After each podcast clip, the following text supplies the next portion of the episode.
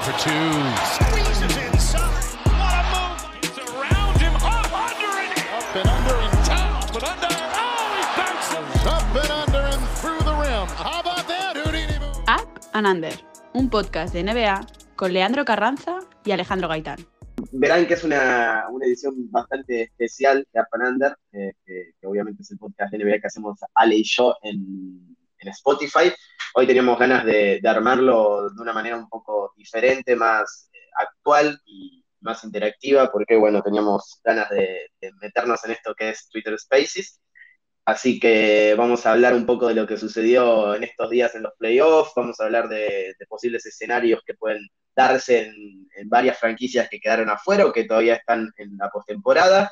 Y si, si, hay gente que tiene ganas de sumarse, interactuar, de consultar, de, bueno, debatir con nosotros, para eso está este espacio. Supongo que es el más interesante que tiene ahora la, este tipo de plataformas para poder hablar, así que los esperamos, queremos charlar con, con todos los que se sumen, ahí veo que se está sumando bastante gente, así que, que bueno, eso, eh, Ale, tenemos bastante para hablar hoy, no, no, es que no nos dieron tema, eh, creo que, que, debe ser de las semanas más cargadas de la liga en los últimos meses. Sí, solo por lo que pasó en los últimos tres días entre Game Sevens, eh, números uno de conferencia eliminados o movimientos en, en eh, franquicias, en banquillos, creo que, creo que tenemos bastante de lo que hablar y que ha sido una buena idea hacerlo ahora, este, este preguntas y respuestas, este capítulo especial, porque nos va a servir para al mismo tiempo responder las dudas, analizar un poco lo que ha pasado, lo que puede pasar y seamos sinceros, porque íbamos también un poco mal de tiempo eh, miércoles y jueves para grabar, sobre todo yo, eh, así que es un, es un buen win, ¿verdad? Sí, sí, sí, sí. Y, y, y, la verdad que son temas que también, si, si nos ponemos a pensar, eh, mientras estoy tuiteando para que la gente se sume, eh, son temas que, que, que también se, se, prestan al debate. Eh, no, no, no podríamos eh, estar analizando todo en un podcast de una hora, seguramente, si no fuera por este tipo de charlas, sobre todo lo que pasó ayer, creo que es lo que nos permite arrancar el, el partido entre Atlanta Hawks y Philadelphia 76ers, la eliminación de estos últimos, es un, un tema que tiene mucho trasfondo de, de, hace varios años, que toca un, un, proceso que justamente lleva ese nombre, pero que también eh, abarca una, una etapa de, de, estos 76ers que puede terminar luego de esta eliminación, sobre todo pensando lo que, lo que habían preparado para esta temporada, cómo habían diagramado eh, su, sus aspiraciones, y, me parece que ese es un tema que no, no, no podría abarcar solamente un podcast, porque como digo, tiene una etapa de tal vez ocho años por detrás, tiene dos jugadores muy importantes de la liga eh, que, pueden salir, uno sobre todo, eh, Ben Simmons, y un entrenador que también queda marcado por lo que es una eliminación, y me parece que ese, ese es un tema que no, no, no, podría abarcar solamente un podcast, porque como digo, tiene una etapa de tal vez ocho años por detrás, tiene dos jugadores muy importantes de la liga eh, que, pueden salir, uno sobre todo, Ben Simmons, y un entrenador que también queda marcado por lo que es una eliminación, otra eliminación muy sorpresiva ante un equipo que, al, por lo menos en la previa, es menor y, tiene menos armas en, en, este sentido para pelear en los playoffs. Sí, es verdad. Los, los grandes señalados son Ben Simmons, eh, por lo que hizo en la pista, y luego Doc Rivers por lo que dejó de hacer en la pista.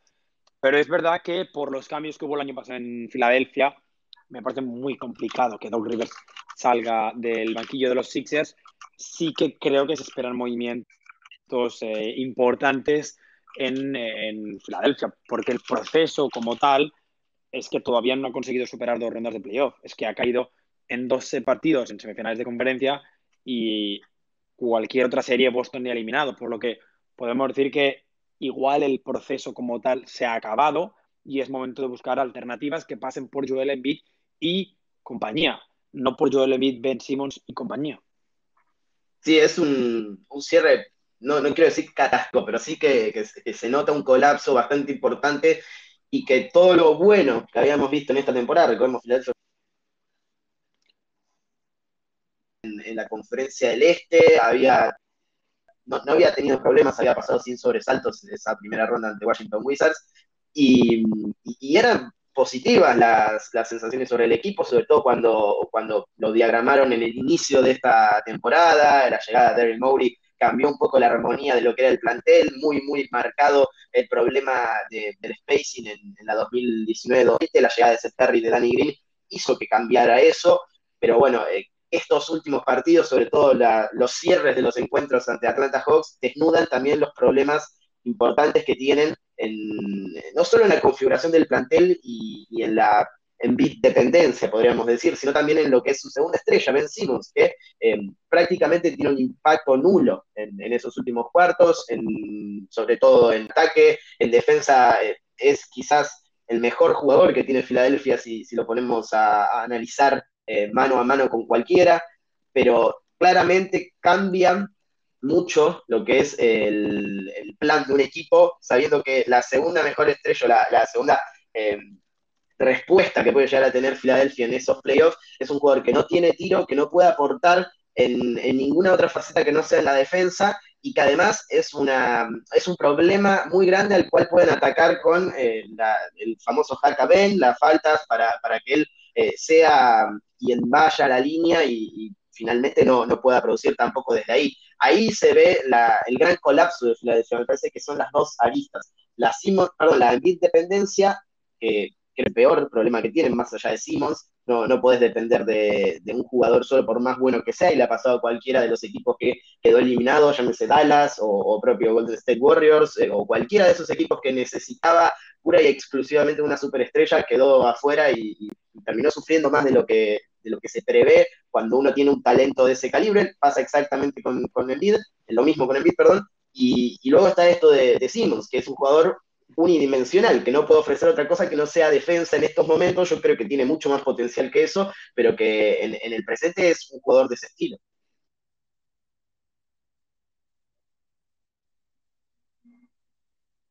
Creo que hay que añadir... Eh, más de lo que de lo que se, prevé cuando uno tiene un talento de ese calibre, pasa exactamente con, con lo mismo con el bid, perdón, y, luego está esto de, de, Simmons, que es un jugador unidimensional, que no puede ofrecer otra cosa que no sea defensa en estos momentos, yo creo que tiene mucho más potencial que eso, pero que en, el presente es un jugador de ese estilo.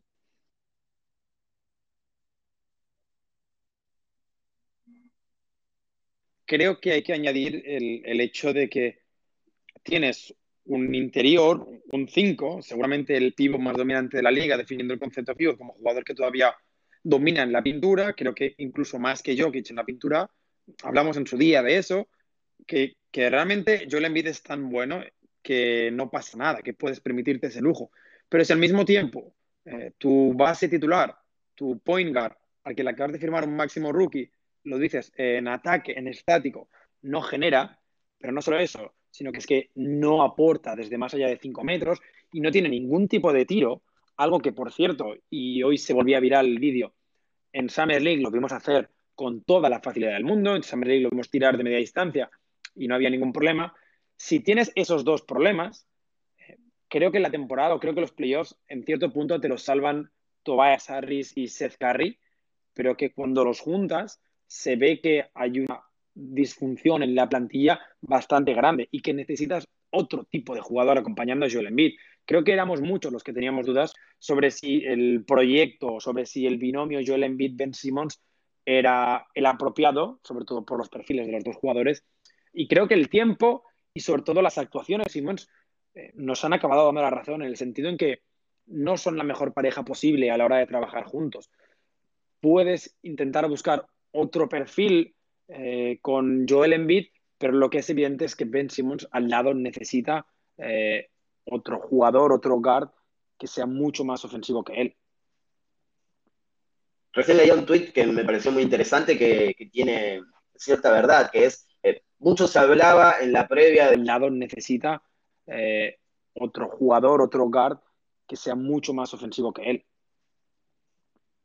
Recién leía un tweet que me pareció muy interesante, que, que tiene cierta verdad, que es, eh, mucho se hablaba en la previa de, esta temporada, sobre todo por la eliminación en playoffs de, la burbuja contra Boston, esa barrida que, ocurrió en primera ronda, que bueno, era imposible construir sobre dos jugadores de, las características de Ben Simmons y de Joel Embiid, sobre todo porque eh, el primero tenía ciertas eh, virtudes que tapaban o, que se solapaban con las que justamente tiene tu mejor jugador que sin lugar a dudas en este momento es el camerunés. Ahora, ese mismo tuit decía que eh, el 90% tal vez de las chances de, fracasar en esa construcción sobre estos dos jugadores responde a un solo jugador, porque Joel Embiid ha demostrado en, reiteradas temporadas con eh, otros eh, personajes de, la liga, con otros jugadores al lado, que claramente puede tener química con, muchos eh, perfiles.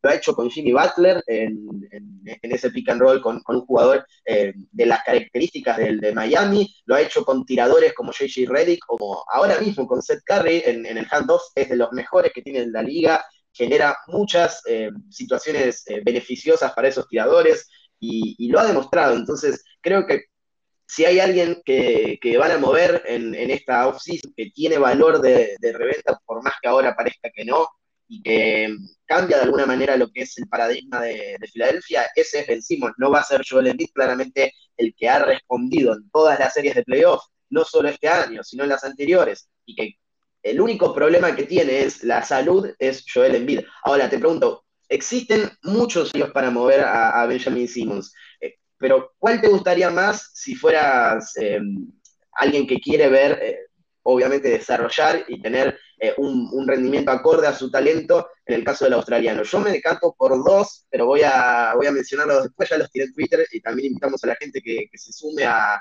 debatir, a, sugerir posibles traspasos para el, australiano, perdón, pero ¿cuál te gustaría vos? ¿Cuál sería el, equipo o los equipos que querrías eh, ver a, Simmons en, la próxima temporada? Yo todavía confío en Simmons por el, por el motivo en el que talento tiene. Em, entonces, por la cantidad de recursos que ofrece, creo que lo decía antes, necesitaría em, serie de jugadores que ofensivamente puedan aportar lo que él no puede en, perdón, en juego estático, tiradores a poder ser, pero al mismo tiempo necesita jugadores que sean referencia. Al final, Ben Simmons en defensa es uno de los mejores defensores de la liga. Para mí, era uno de los tres candidatos de esta temporada. sigue siendo uno de los jugadores con mayor IQ a la hora de mover el balón en ataque, pero su problema es eh, el juego en estático.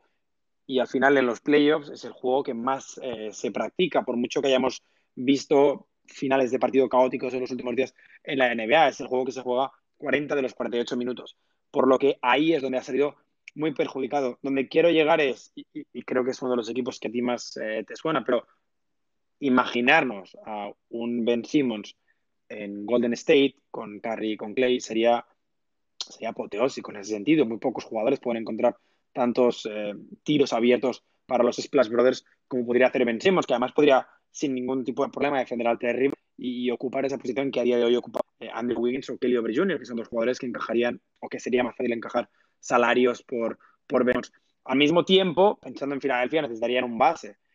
No hay muchos bases ahora mismo disponibles en el mercado que se acerquen al nivel de Ben Simmons. Todos hemos pensado en Kemba Walker. No creo que pase al día de hoy lo de Kemba Walker. Muy desesperado tendría que estar Filadelfia, Daryl Morey, para ir por Kemba Walker. Pero me gustaría ver a Ben Simmons alrededor de un equipo. Sí, coincido, coincido que en este momento las franquicias que tendrían que ir a buscarlo son aquellas que o tienen problemas en el perímetro para defender. Vencimos, eh, por más que ahora esté totalmente demonizado, es uno de los mejores defensores perimetrales que tiene la liga, si no el mejor, eh, y, te da también un plus en el sentido de que es eh, un perfil que puede adaptarse a, cualquier sistema defensivo que te lo va a mejorar, porque a diferencia de Rudy Gobert, tiene esa, ventaja de poder ser más versátil, de poder eh, encargarse de, diferentes perfiles ofensivos y, lo ha hecho durante toda la temporada regular. También podrían ir a buscarlo equipos justamente que no, que no tengan la necesidad, como dice Ale, de eh, contar con un perimetral o con un jugador de las características de Simmons que tenga tiro. Entonces, em, es decir, buscar eh, equipos que tengan el tiro como su principal virtud ahora mismo. Y se me ocurren dos, se me ocurren dos franquicias que eh, les falta quizás ese generador o, ese defensor primario, pero que eh, ofensivamente hablando aportan muchísimo y tal vez tendrían que cambiar un poco de esa o ceder un poco de ese ataque para poder encontrar respuestas en defensa. Uno de ellos es Portland. Me parece que Portland es la, la representación exacta de esto, de tener un ataque muy, muy dominante, pero sobre todo desde el perímetro incluso, pero con grandes falencias, grandes problemas en defensa. Simmons te ofrecería una mm, solución en ese sentido, otra dimensión defensiva que no han tenido en estos últimos años, pero tendrías que ceder ataque. Y en ese sentido creo que eh, un traspaso bastante aceptable para ambos lados sería el de CJ McCollum por Ben Simmons, sobre todo porque cuadran los salarios, que son dos, eh, dos características que necesitan eh, ambas partes. Filadelfia necesita un generador primario desde el pick and roll, alguien que pueda em, combinarse en, esa situación con, Joel Embiid y que pueda definir eh, en, esa situación, que no sea eh, solamente alguien que conecte a los demás, sino que tenga puntos desde el perímetro, que sea una amenaza y que pueda permitir esa fluidez ofensiva que en este momento no tienen porque Simmons no se las da. y al otro lado, Damian Lillard al lado de un perimetral o, de un jugador con características defensivas como las que tiene Ben Simmons, no ha estado nunca. No, no ha podido encontrar Portland eh, por, problemas propios, por ineficiencia, por lo que sea, eh, un jugador de las características de Simmons para emparejarlo a Lillard en, ese perímetro y que sea ese complemento que ahora no tienen se, preguntarán cuál es eh, la respuesta más allá de, Lillard si, si, si Jay McCollum se va de, de Portland. Bueno, para algo trajeron a Norman Powell, sí, tiene una player option, está claro que todo depende de ello, pero me parece que la búsqueda de un jugador que, prácticamente ofrece lo mismo que CJ McCollum en, en, Norman Powell es para algo así, es para conseguir algo más, además de, de un perimetral con poder de fuego y a cualquiera de los dos, se supone que en este caso sería CJ, para, buscar lo que no tenés. Y en este momento lo que no tiene Portland es defensa. Sí, es verdad. O sea, además es juntar dos de los proyectos que parece que necesitan un, cambio importante en las piezas importantes, valga la redundancia, y, se soluciona. Es como cuando los Rockets y los Wizards no sabían qué iban a hacer con sus jugadores y decidieron cambiar a Westbrook. Em, se me ha olvidado por completo el traspaso, eh, decidieron cambiar a Westbrook por... Se me ha olvidado el traspaso, Leo, no sé qué pasó hace... Por John Wall. Por John Wall, por favor, estoy mayor. Eh, estaba, pensando en otros jugadores. En, ese sentido, parece al final parece el traspaso fácil, pero creo que Filadelfia perdería su seña de identidad esta temporada, que ha sido la defensa, porque un jugador como CJ McCollum, lo decías, er, es débil en defensa y ninguno de los exteriores, dejando a Matisse al lado eh, de, Philly, podría ponerse al lado de Sicolum y ser un ejemplo. No veo ni a Gran Hill ni a Seth Curry eh, siendo líderes defensivos, por lo que tu equipo perdería mucho. Al final, los equipos de Doc Rivers siempre tienen, cierta medida, una seña de identidad defensiva. Eh, es, es, buena idea y sí que sería muy interesante ver a Ben Simmons al lado de Demian Lillard. También sería interesante ver a Demian Lillard sin tanto balón, pero por el resto creo que Filadelfia no saldría tan beneficiada. Al mismo tiempo, algo que ha pasado con Kemba Walker esta misma semana, es que Filadelfia está desesperada, es el equipo que necesita cambiar y lo normal es que pierda el traspaso o que tenga que sobrepagar para que alguien se lleve a Ben Simmons, porque a día de hoy parece que Ben Simmons es el peor jugador de la NBA. Al final tiene 25 años, si no voy equivocado, y le queda muchísimo. Es un jugador que puede mejorar si se plantea mejorar y si se plantea cambiar la mano de tiro y empezar a tirar triples. Pero igualmente creo que Filadelfia no debería buscar un traspaso por el de CJ McCollum. Me sorprenden, tengo muchas dudas, tengo muchas dudas porque no sé hacia dónde va a ir Daryl Morey. Recordemos que Daryl Morey durante toda la carrera que tuvo en Houston se movió por un equipo de bajitos, de exteriores, con un Clint Capella, pero a día de hoy su mejor jugador, pero dudas en ese aspecto, es su pivot es un Joel Embiid que eh, a este nivel o al nivel de esta temporada era jugador top 10 de la liga, que no debería salir, que si alguien se plantea que Joel Embiid deba ser el jugador que tenga que salir, tiene un problema, pero que tiene que ser la pieza clave del futuro de Daniel Mori. Por lo tanto, no sé hacia dónde puede ir. No sé, igual nos sorprende em, buscando un equipo con solo jugadores altos. Em, igual, no sé, no sé hacia dónde ir este proyecto, pero creo que sí es necesario un cambio em, en estos Sixers. Estamos de acuerdo que Doc Rivers no sale, ¿verdad? No, yo creo que no, no lo van a mover, más allá de que obviamente es uno de los grandes perdedores de, este último de este último partido de la eliminación, sobre todo por, cómo acumula ya este tipo de derrotas. perder puede perder cualquiera, perder una, una ventaja de 3-1 la puede perder cualquiera también, pero si eso pasa una y otra vez, y pasa en Orlando, y pasa en Los Ángeles Clippers, y pasa en Filadelfia, eh, en este caso no fue una ventaja 3-1, pero sí eh, la, la, chance de estar eh, arriba por 26 puntos en el quinto juego y poder cerrar en el sexto, o al menos tener dos chances de ganar la serie, y aún así perder ese partido y complicarse la vida. Entonces, bueno, Doc Rivers empieza a entrar en, ese punto de mira, sobre todo porque viene de perder un 3-1 con, con, los Clippers ante Denver en, la burbuja y eso se acumula constantemente en la carrera de un, de un entrenador, perdón, pero igual no creo que, que vaya a salir porque ha mejorado en cierto punto Filadelfia, como decíamos, es un equipo mucho más armónico que el año pasado, o al menos demostró eso en, en temporada regular y, me parece que Doc Rivers tiene eh, gran parte de, esa culpa en positivo, hablando ahora del entrenador de, Philly. Pero bueno, eh, sí es cierto que, es un, una incógnita lo de Daryl Mowry, eh, se lo emparenta mucho con, tener la, la, analítica por encima y sobre todo los guardias como, como parte importante de, de, sus proyectos, porque James Harden se lleva la mayoría de, de la cuando hablamos de Daryl Mowry en esa etapa en Houston Rockets, pero lo cierto es que ha cambiado mucho, ha cambiado mucho en, cuanto al paso de los años y nunca se ha casado con una idea, no sé ya de que obviamente sí, las, las analíticas cumplen un papel fundamental en su juego, ha tenido eh, etapas con Dwight Howard, por ejemplo, como, uno de los líderes de ese equipo, eh, lo mismo con, con, Russell Westbrook y James Harden, es decir, son eh, formatos muy distintos uno del otro y ahora pasa exactamente lo mismo con Joel Embiid eh, y sabe que es su principal figura y sabe que lo que tiene que hacer, más allá de lo que él piense, es potenciar las virtudes de su mejor jugador. Y creo que en este momento está bastante claro que para potenciar las virtudes de, Joel Embiid se necesita un perimetral que pueda ofrecer otro tipo de respuesta que no ofrece Ben Simmons. Por más que nosotros pensemos que claramente es un jugador recuperable, que está demonizado en este momento, le han bajado muchísimo el precio, que las redes sociales obviamente impulsan eso y que cualquier derrota de ese estilo con un jugador de las características de, de Simmons invita a pensar que es prácticamente carne de la, de la CBA de China, pero no es así. Está claro que eh, cualquier equipo con, con, las características que mencionábamos previamente puede ofrecerle eh, un, un, respaldo muy importante a, a Ben Simmons para poder volver a ser un jugador de, de impacto. Recién leía en, Twitter que, justamente nos, nos respondía en esta, esta especie de condena 76ers nos dice, nos manda directamente el traspaso. A ver, te lo leo, ¿vale? A ver qué te parece. Es un traspaso a, tres bandas. De Filadelfia 76ers recibiría Andrew Wiggins, es un hombre que, estuvimos charlando previamente en, en WhatsApp. D'Angelo Russell y una primera ronda de 2021.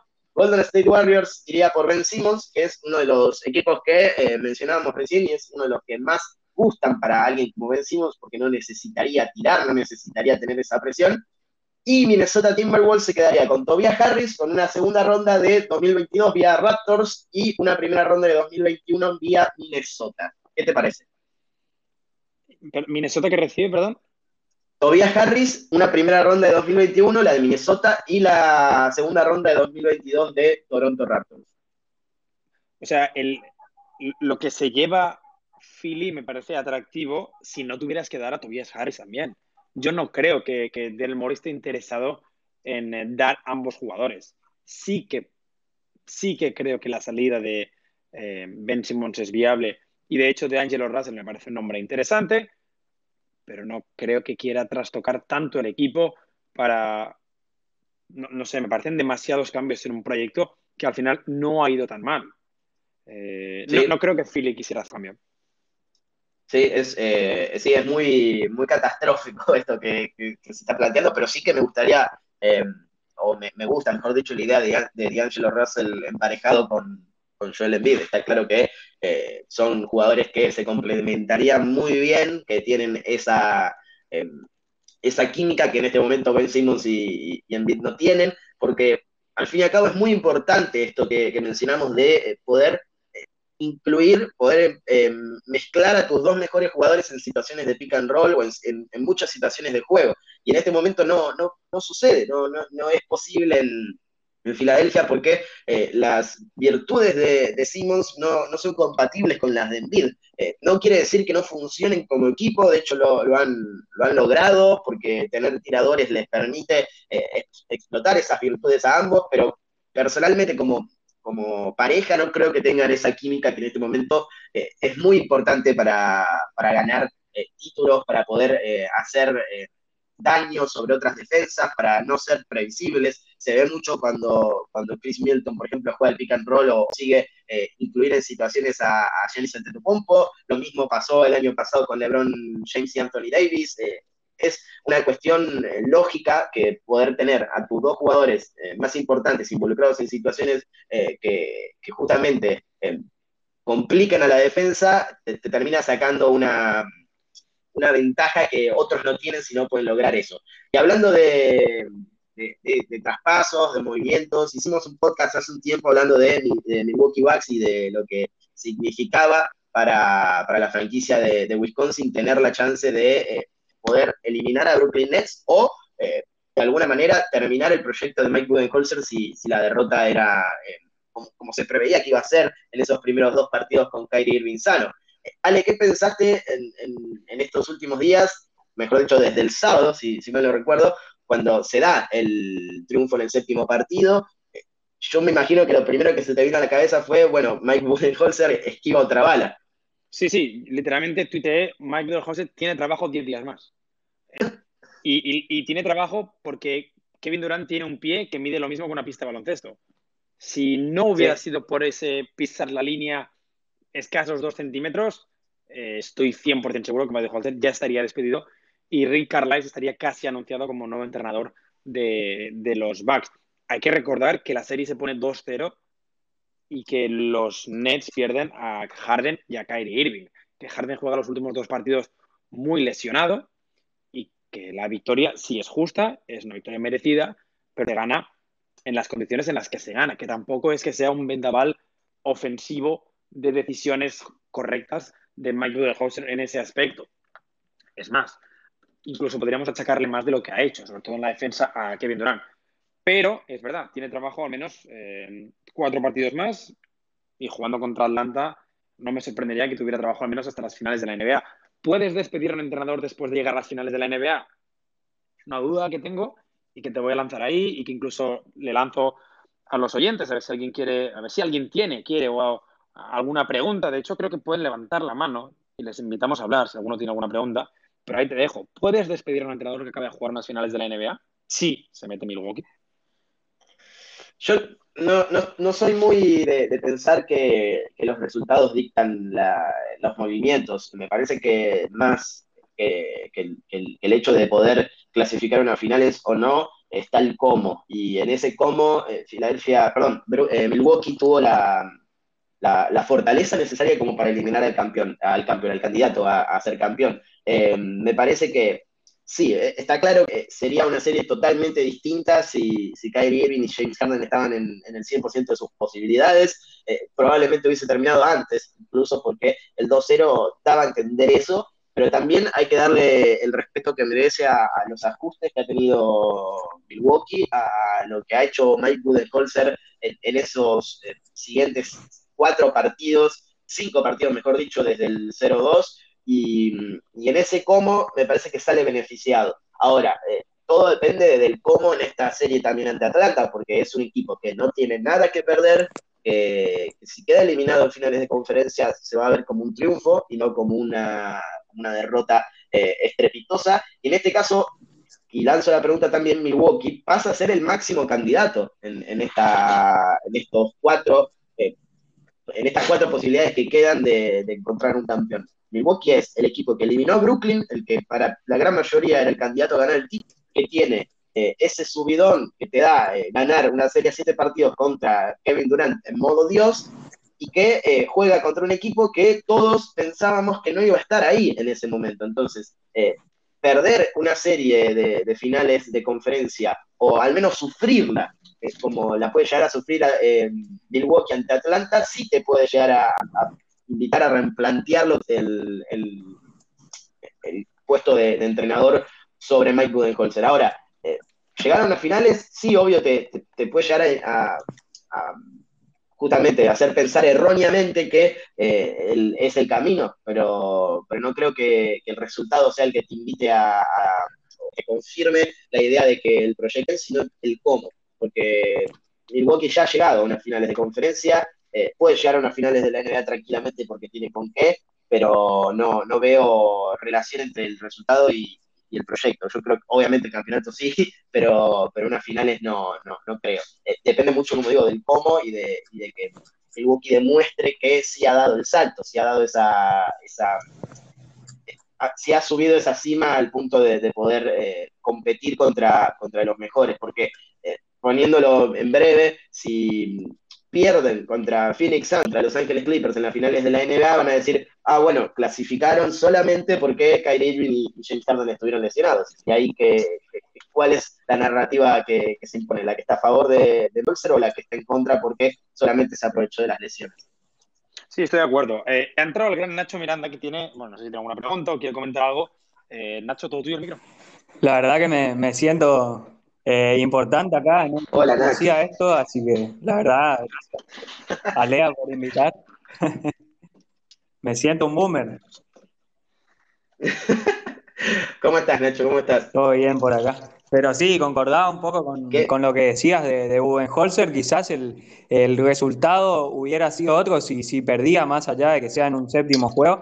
Yo creo que, que si llega a perder Milwaukee, eh, hubiera sido sí una, un determinante o un atenuante para que Mike Budenholzer termine saliendo del equipo. Ahora se cambió la, la narrativa, le votaron al, mejor equipo, si se podía decir, de, lo que venía haciendo en los playoffs.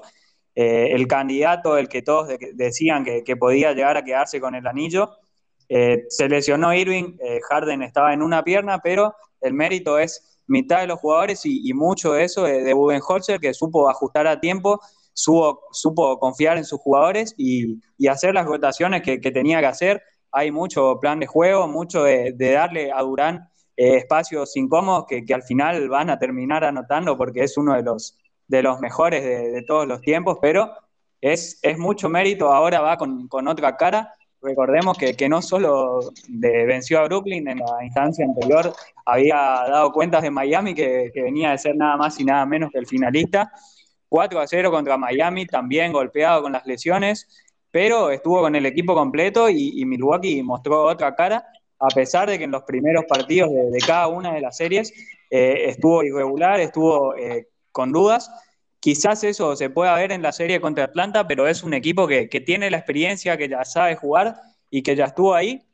Así que yo creo que el, que proyecto de Budenholzer, pase lo que pase, está salvo ya se cumplió el objetivo y, de ahora en más todo lo que pase va a ser un, aliciente, ya sea las finales o terminar cayendo ante Atlanta, que, demostró que, puede ser un dolor de cabeza para cualquiera.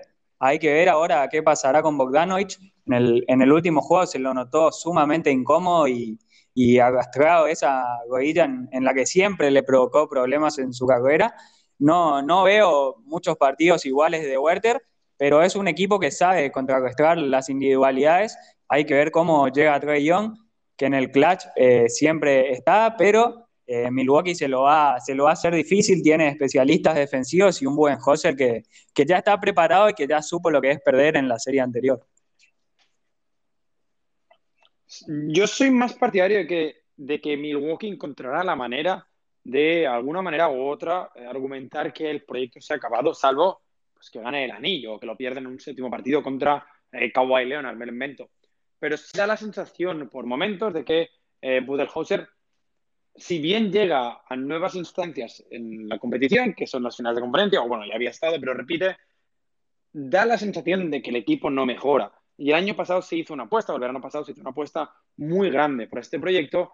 Si no consigues ganar, con la sensación de que estás en las finales de conferencia porque se lesionó Harden o Kyrie, uno de los dos, cualquiera, el que queráis, me da la sensación de que desde Milwaukee van a intentar buscar algo que sea más eh, apetecible para el aficionado, algo que llame más la atención, un proyecto, un entrenador, un nombre que sea más ganador. Lo la última vez. Mike es un entrenador que en regular season ha demostrado ser de los mejores que hemos visto, pero que en los playoffs nunca ha conseguido dar ese paso. Si pierde contra Atlanta, un equipo que eh, ha tenido que ganar todas las series fuera de casa, podríamos hablar ya no de fracaso, pero sí de sorpresa, y esa sería la excusa perfecta que tiene Milwaukee para cambiar. Si se ha relacionado tanto a Rick Carlisle con Milwaukee, cuando el río suena es porque agua lleva. Entonces, lo que quiero decir es que si hay tantos rumores, por algo será. Leo, creo que hemos hablado mucho de la conferencia este. Es verdad que había muchos temas, pero es que ayer Devin Booker hizo cosas ya. Ayer empezaron las finales del oeste, eh, van un partido avanzadas. Devin Booker yo sé que es uno de tus jugadores favoritos. Entonces, ¿qué pasó ayer, Leo? Sí, em, la verdad que, no soy de, tener eh, referencias por franquicia, no, tengo ninguna franquicia como, como referencia eh, en, la NBA. Sí, jugadores, obviamente, no, me voy a hacer el equestre, elijo jugadores y me, y me gustan muchos por encima del otro, pero no, no, es que por eso termino quitándole méritos a, los demás. En el caso de Devin Booker me resulta muy difícil ser, ser imparcial, ser eh, analítico, pero, pero, obviamente trato de hacerlo porque lo, conozco, lo sigo, mejor dicho, no lo conozco personalmente, sino que lo sigo desde que entró a la NBA eh, y, me parece que es un jugador único al cual le, han achacado muchísimas veces eh, cosas que no le correspondían eh, por el simple hecho de entrar en un contexto totalmente perdedor desde que entró a la NBA. Ustedes piensen que eh, Devin Booker llegó a, la liga en el draft de 2015 con una franquicia que estaba en plena reconstrucción post era Steve Nash y que constantemente, año tras año, hizo lo posible para que eso empeorara. cambio de entrenadores, movimientos de jugadores, justamente un empeoramiento del, roster constante hasta, podríamos decir, 2019, en, el año de la burbuja, en el que eh, traen jugadores importantes, Ricky Rubio le da otra dimensión. Eh, bueno, el draft de 2018, quieran o no, eh, termina ayudando porque DeAndre Ayton es fundamental en este equipo.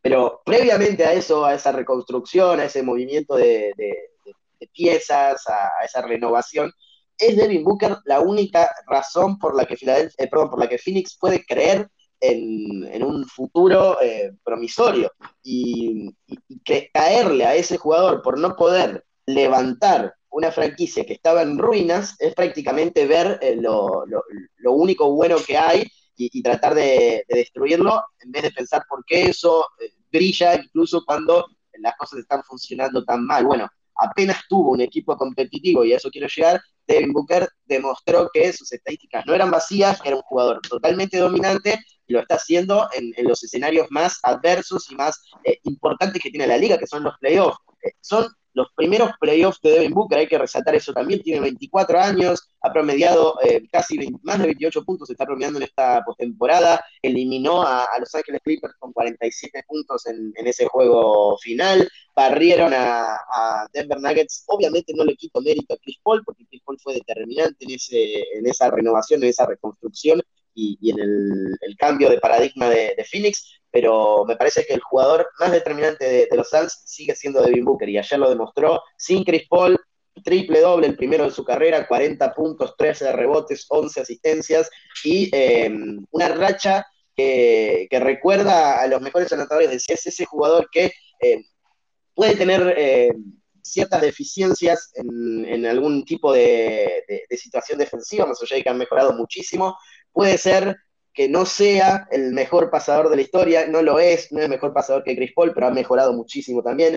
Pero cuando toma el control de los juegos, recuerda a, Michael Jordan, a, Kobe Bryant, a, a McGrady, a cualquiera de esos grandes anotadores que eh, cuando el equipo más lo necesitan, dice, bueno, acá estoy yo y gana el partido. Entonces, eh, por eso quiero detenerme en Devin Booker y mencionarlo como eh, un jugador que ella es una superestrella. Eh, tengo, tengo la sensación de que muchas veces, decía en Twitter hace poco, utilizamos el concepto de superestrella para, engrandecer a jugadores que tal vez no lo merecen.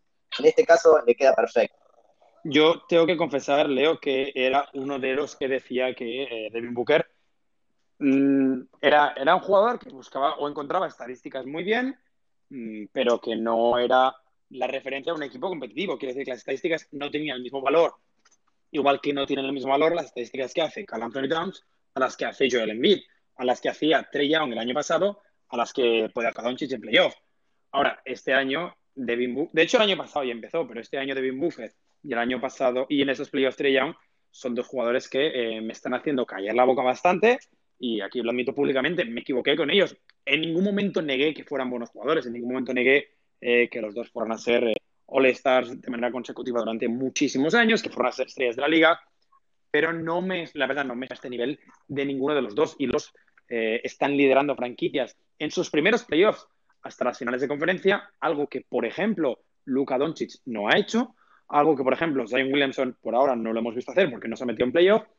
Y mientras la NBA giraba su foco de atención a esos dos jugadores, a Luka, a Zion, eh, de repente vemos cómo llegan dos jugadores jóvenes del nivel de Trey y de Devin Booker y se ponen, en el caso de Booker, uno arriba, uno cero arriba, en unas finales de conferencia en sus primeros playoffs.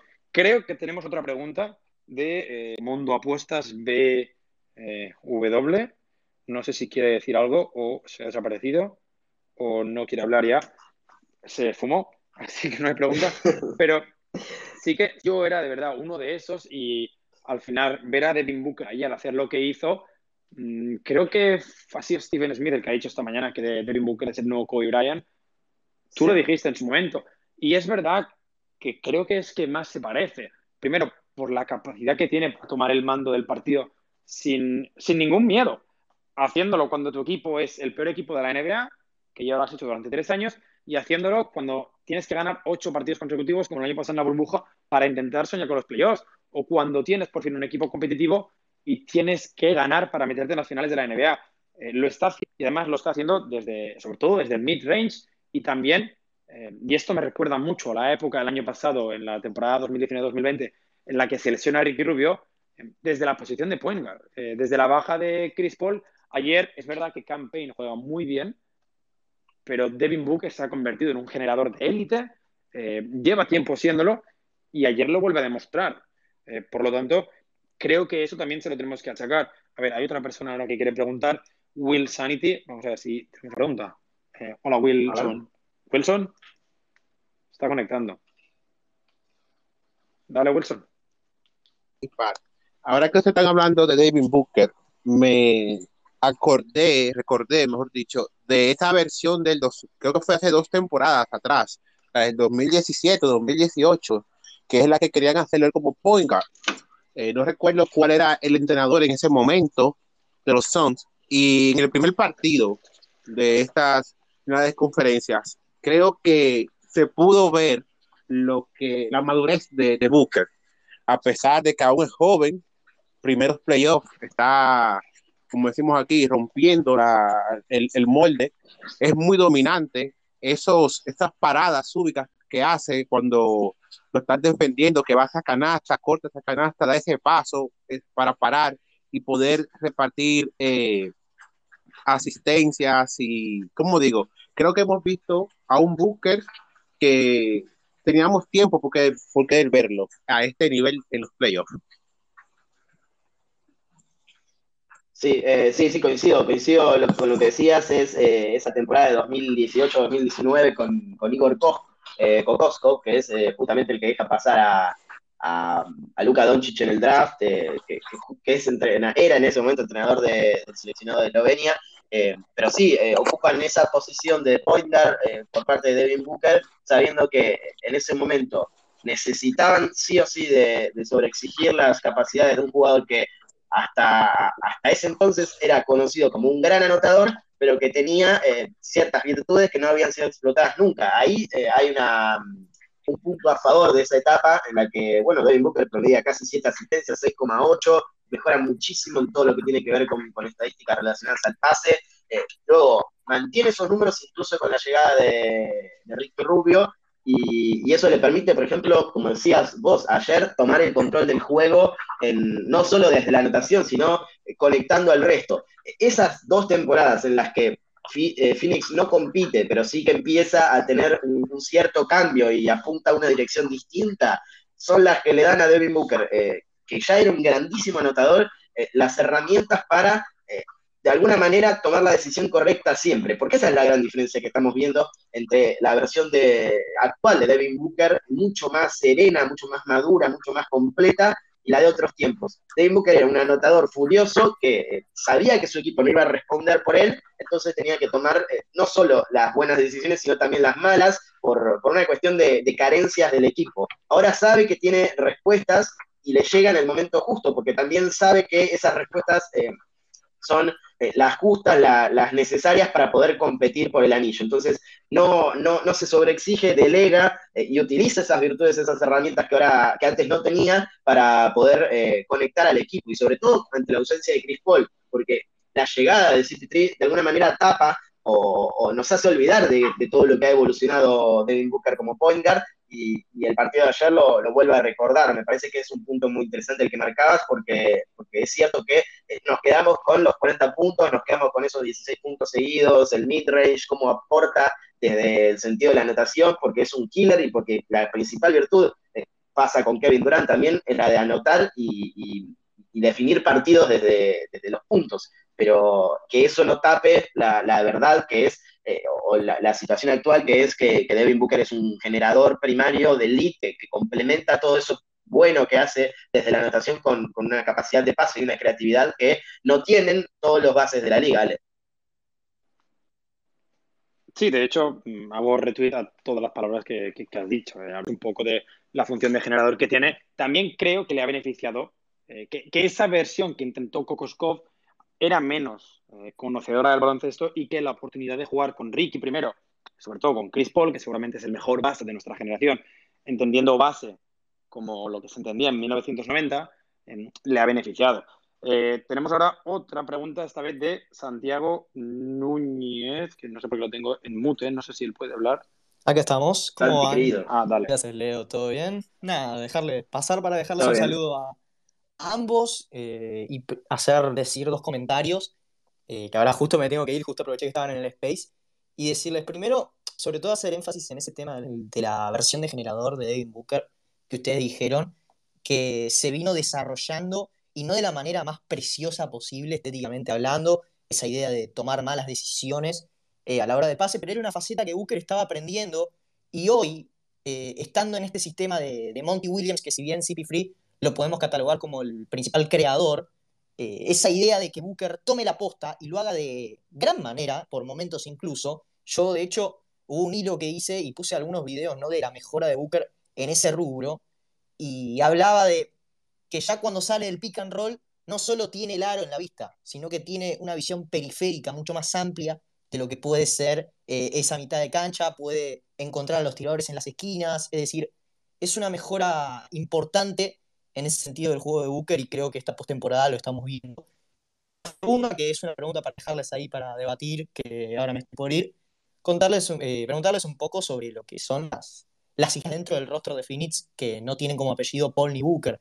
Hablamos de un Jay Crowder que llegó desde Miami, hablamos de un campaign, ¿no? Que lo veíamos hace unos años bailando con Westbrook ahí eh, antes de los partidos de Oklahoma y ahora está haciendo pieza clave en este equipo de Phoenix, sobre todo sin Chris Paul. Hablamos también de Cam Johnson, ese gran tirador salido de North Carolina que también está siendo muy importante en la rotación. Y también, ¿no? Sobre todo de Andre Ayton, que yo lo dije varias veces esta postemporada, creo que dio un salto de calidad grandísimo y que está jugando realmente como ese primer pick, ¿no? Que, lo vimos ahí saliendo desde Arizona. No sé qué opinan. Abrazo grande para los dos. Sí, eh, de hecho, tienes razón, Santi. Un abrazo también para ti, eh, que podemos centrar toda la narrativa en Chris Paul, sobre todo porque no está, y en Devin Booker por su partidazo, pero al final, si los fans están en las finales de conferencia y el resto de equipos no, es porque seguramente tengan el mejor equipo a día de hoy. Beneficia un poco que los Clippers estén sin Kawhi, sin Ibaka y sin Marcus Morris, evidentemente beneficia, beneficia que los Nuggets llegaron sin Jamal Murray, también beneficia, creo que los han igualmente eh, con Jamal Murray, pero al final eh, Monty ha conseguido sacar lo mejor de toda la plantilla, sacabas el nombre de Jay Crowder. Creo que en la NBA actual no puedes competir si no tienes a Jay Crowder en la plantilla. Eh, el año pasado hizo finales de la NBA, hace dos temporadas hizo semifinales, hace tres hizo finales de conferencia. Eh, Jay Crowder y competir son sinónimos en algún idioma. Todavía no sabemos en cuál, pero lo necesitas en tu equipo y al final, pese a no tirar tan bien como, como tiraba o en regular season o como tiró en otras temporadas, tener a Jay en el equipo es clave. El desarrollo de, sobre todo los guys de Phoenix, creo que se tiene que relacionar mucho con la llegada de Chris Paul. Es evidente que Chris Paul siempre hace tu equipo mejor. Te hace perder en finales de conferencia casi siempre, pero hace tu equipo mejor. no es casualidad que de repente eh, Campaign haya convertido, se haya convertido en, un base eficiente y eficaz cuando hasta hace poco no lo era, por decirlo de una manera suave, era más bien un jugador poco eficiente.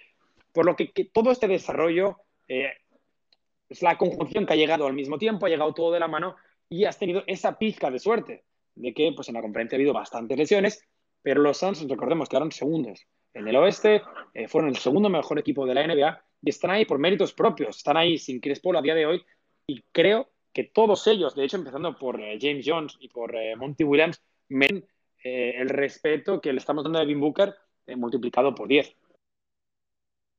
Sí, coincido. Y, déjenme agregar a, Michael Bridges, que me parece que es detrás de, Booker, de, de, Chris Paul y de Ayton, quizás al mismo nivel o encima de Ayton, la gran noticia de esta temporada para, para Phoenix Suns, un jugador que había elegido el, eh, Philadelphia 76ers en el draft y que es nativo de Pensilvania, que tiene a, su mamá trabajando en la franquicia, que había soñado toda su vida con eh, jugar en los 76ers y es traspasado por Jair Smith en, esa noche del draft eh, para, para, llegar justamente a, a Phoenix. Ahí cambia también un poco la, mentalidad defensiva desde esa figura en, el caso de los Suns. Es un jugador que eh, probablemente en este momento esté entre los cinco mejores 3D de, la liga.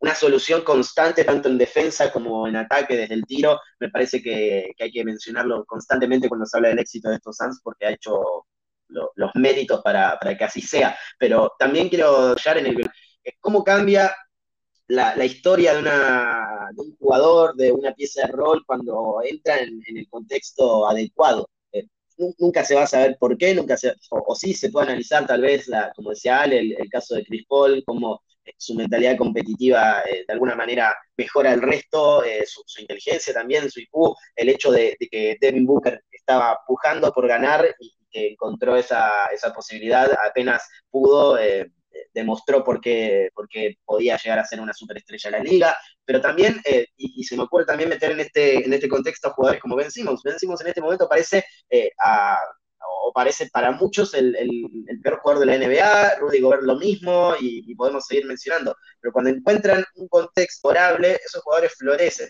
Y, me hace acordar el caso de, Jordan Clarkson en, Utah. Eh, los años anteriores, que, caótico tal vez, que no, que no encontraba su, su, rol y, no era puesto en, en riel justamente para eh, poder ser productivo para una franquicia. Sí podía anotar 30 puntos noche, 25 en otra, 40 tal vez incluso en, en, alguna eh, en la que se saliera, pero no era productivo. Y, el caso de, del señor eh, Clarkson en Utah, encontrando ese rol de, de revulsivo desde la banca, le termina dando una armonía a su juego que no había tenido en toda su carrera. Bueno, eh, podemos mencionar a DeAndre Ayton en este equipo. Eh, es un jugador que sabe exactamente lo que tiene que hacer, que sabe que, no le van a pedir más de eso, pero que sí que sus virtudes van a estar potenciadas porque el sistema lo permite y porque el juego eh, está decantado para que eso suceda. Eh, y, muchas de estas piezas que antes no habían tenido buenos rendimientos o que parecía que estaban en el ostracismo, como Campaign, eh, que, bien lo mencionaba Santi, en, en, OKC era recordado más por los bailes con Westbrook que por otra cosa, saben que están en un contexto favorable y, que tienen un lugar en donde se potencian sus virtudes. Ahí también gana Phoenix. Antes de acabar, no sé si habrá alguna pregunta más, de hecho un par de personas han pedido para hablar y han desaparecido. Creo que hay un nombre del que eh, deberíamos al menos eh, escribir unas líneas orales, por decirlo así, y es el de Paul George. Eh, Playoff P ha sido un meme en las últimas temporadas. creo, que, creo que he ganado a pulso, porque ni en Oklahoma en su último año, donde Joe Ingles parecía Denny Rodman defendiéndole, ni el año pasado en aquellos Clippers de la burbuja, que luego se explicó pues, que había sufrido problemas mentales, que tenía depresión, algo que eh, absolutamente respetamos, pero que su rendimiento no fue positivo. Bueno, pues de golpe se lesiona Kawhi Leonard y Playoff P, Paul George, parece el jugador de Indiana, el de antes de la lesión. Aquí el jugador que, eh, aunque algunos no lo admitan, le luchó cara a cara con LeBron James por ganar la conferencia este. Aquel jugador en el que muchos dijeron, oye, ¿y si Miami no gana cada temporada la conferencia? Porque aquel eh, Paul George me parecía uno de los mejores jugadores de la NBA y uno de los mejores jugadores jóvenes. Bueno, pues ha vuelto a renacer, eh, al lado de la otra superestrella del equipo, que es Terence Mann. Eh, entonces, con ese dúo de wings que tiene ahora Ty Lue, supliendo a Kawhi Leonard, no sé si los Clippers han encontrado por fin el Paul George por el que traspasaron 387 rondas de playoff. Sí, sí, em, y, acá en este caso hablaba recién del contexto favorable para una franquicia o para un jugador en particular, también hay que hablar de la confianza, no soy psicólogo y estoy muy lejos de serlo, no quiero faltarle el respeto a la profesión, pero está claro que eh, en el caso de Paul George, eh, justamente lo que más jugaba en contra de, sus virtudes y de su impacto era la confianza. No se, no, se sentía cómodo en, diversas situaciones, porque nadie, absolutamente nadie, más allá de alguien que sea hater o que no encuentre, no, sepa eh, cuál es el, pasado de Paul George o no lo haya visto jugar y no lo haya disfrutado, iba a negar el talento que tiene eh, el jugador de Los Ángeles Clippers.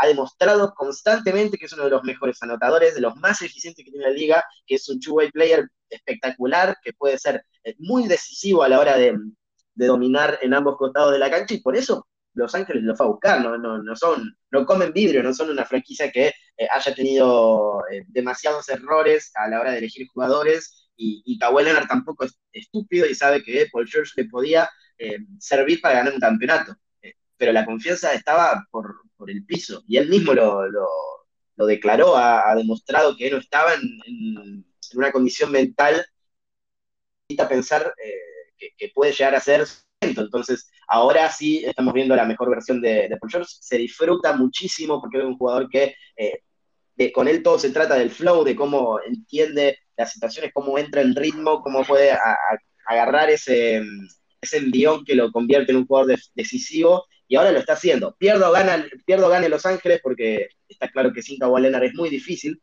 es muy difícil para, el equipo de los Clippers. Eh, Paul George encontró esa, ese flow y me parece que sí, que ante tanta crítica que hemos hecho en estos últimos meses, vale, vale sacar la bandera del Paul Georgeismo, si se puede decir de alguna manera, y, respetarlo. Sobre Paul George, ahora sí tiene una pregunta. Eh, Mundo Apuestas BW. Ahora sí que me ha dicho que sí. ¿Qué tal? Muchas gracias por dar un espacio para hacer una pregunta. ¿Qué tal, Leandro? ¿Qué tal, Alejandro? Quisiera preguntarles qué, eh, con qué posibilidades ven ustedes a Los Ángeles Clippers hoy en día que están sin Kawhi Leonard. Justamente Leandro hablaba que es muy difícil que puedan sobrevivir a los Phoenix Suns. Eh, sobre todo que es un equipo muy coral y yo creo que muy bien este, en ambos lados de la cancha. ¿Qué posibilidades le dan ustedes a Los Ángeles Clippers con este Paul George que parece que se quitó los fantasmas del pasado y ahora está liderando a unos Ángeles Clippers que a pesar de que perdió en el Game One, ha estado muy, muy bien desde la salida de Kawhi Leonard. Me gustaría saber su opinión. Eh, Leo, tú te mojas primero. A ver, em, sí, recién eh, les mando un saludo grande. Eh, recién mencionaba, es muy, creo que es muy difícil para cualquier franquicia que pierda a su segunda estrella, a, su primera estrella, en este caso a una de sus dos estrellas, ha pasado con, los Lakers y Anthony Davis, le ha pasado a Golden State Warriors con Clay Thompson, le, pasará em, a cualquiera, incluido Brooklyn, con, sus dos principales jugadores y con Harden casi en una pierna. Es muy difícil para ese tipo de franquicias que basan tanto de su sistema en dos jugadores tan importantes, porque así lo tiene que ser, em, porque el talento es el que manda en los playoffs poder ganar una serie a siete partidos contra un equipo que es tan completo, como decía eh, el amigo, tan coral, con, tantas, eh, con tantos recursos, y que em, probablemente recupere en dos o tal vez tres partidos a Chris Paul. Entonces, eh, sí que es sorpresivo, muy sorpresivo la cantidad de respuestas que han tenido de jugadores de rol como Terrence Mann, como Reggie Jackson, que han dado la cara al nivel de, una estrella o, de esa segunda espada en, muchos partidos y, no han bajado su rendimiento. Entonces, eh, sorprende eso y te invita a pensar que puede llegar a ser un equipo complicado aún sin Kawhi Leonard. Pero la realidad es que el talento siempre manda en los playoffs y, me parece que Phoenix ahora mismo tiene más respuestas, más soluciones eh, para, ganar la serie que, Los Ángeles Clippers. Pero son los playoffs, vuelvo a repetir, y, todo es posible. Más o menos en la misma línea. Eh, yo creo que a la baja de Kawhi, que evidentemente es la gran en noticia de esta serie, por encima de la baja de, Chris Paul, creo que tenemos que añadir las molestias de Marcus Morris, que era el jugador que estaba tomando el relevo cuando decidían jugar ese small ya sin Sergi Vaca.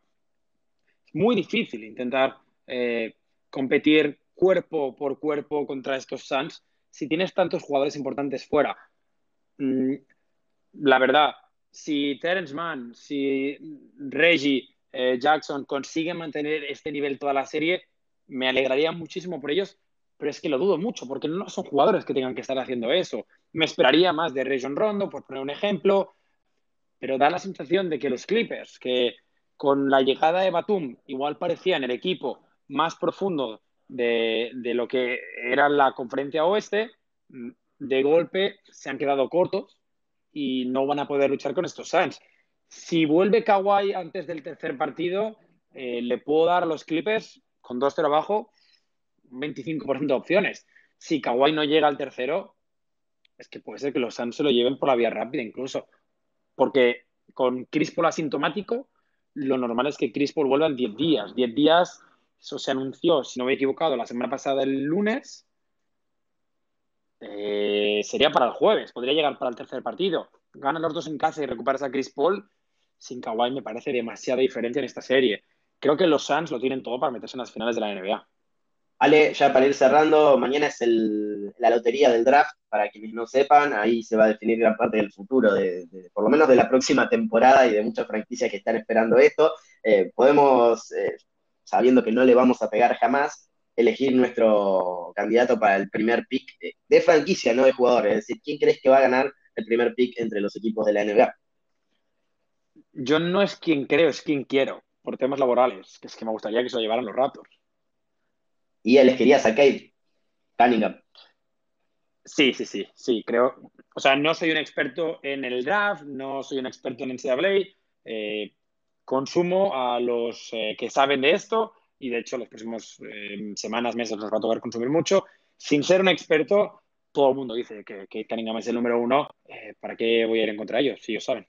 Coincido, pero creo que él se lo lleva a OKC, se lo lleva a Oklahoma City, veremos qué pasa. Eh, no, no, piensen que esto es información porque está claro que son probabilidades puras y, muchas franquicias tienen chances eh, matemáticas incluso de, ganar ese primer pick, pero sí que es muy importante, así que estén atentos a esa información, a, ese draft eh, lottery, porque de ahí sale mucho de lo que vamos a ver la próxima temporada.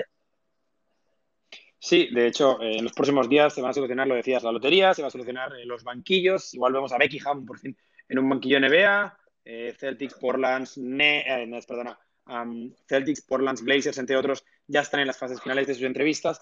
Por lo que lo decíamos, las próximas semanas, que parece que solo quedan cuatro equipos vivos en la NBA, van a decidir mucho de la próxima temporada. Seguro. Nos vamos. les agradecemos a todos los que estuvieron prendidos, se sumaron, charlaron con nosotros en este especial de Dap Under aquí Twitter Spaces. Probablemente lo hagamos de nuevo, así que estén atentos, eh, pero van a poder escuchar esto el próximo miércoles en Spotify como siempre. Así que les agradecemos por, por unirse. Hasta la próxima. Chao.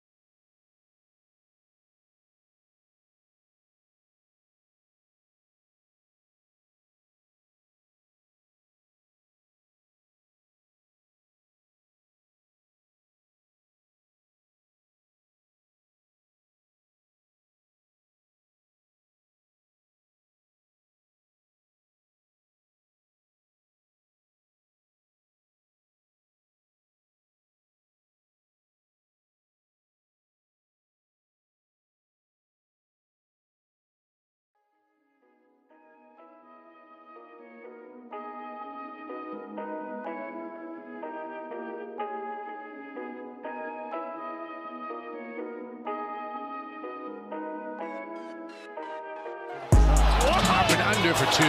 Squeezes inside.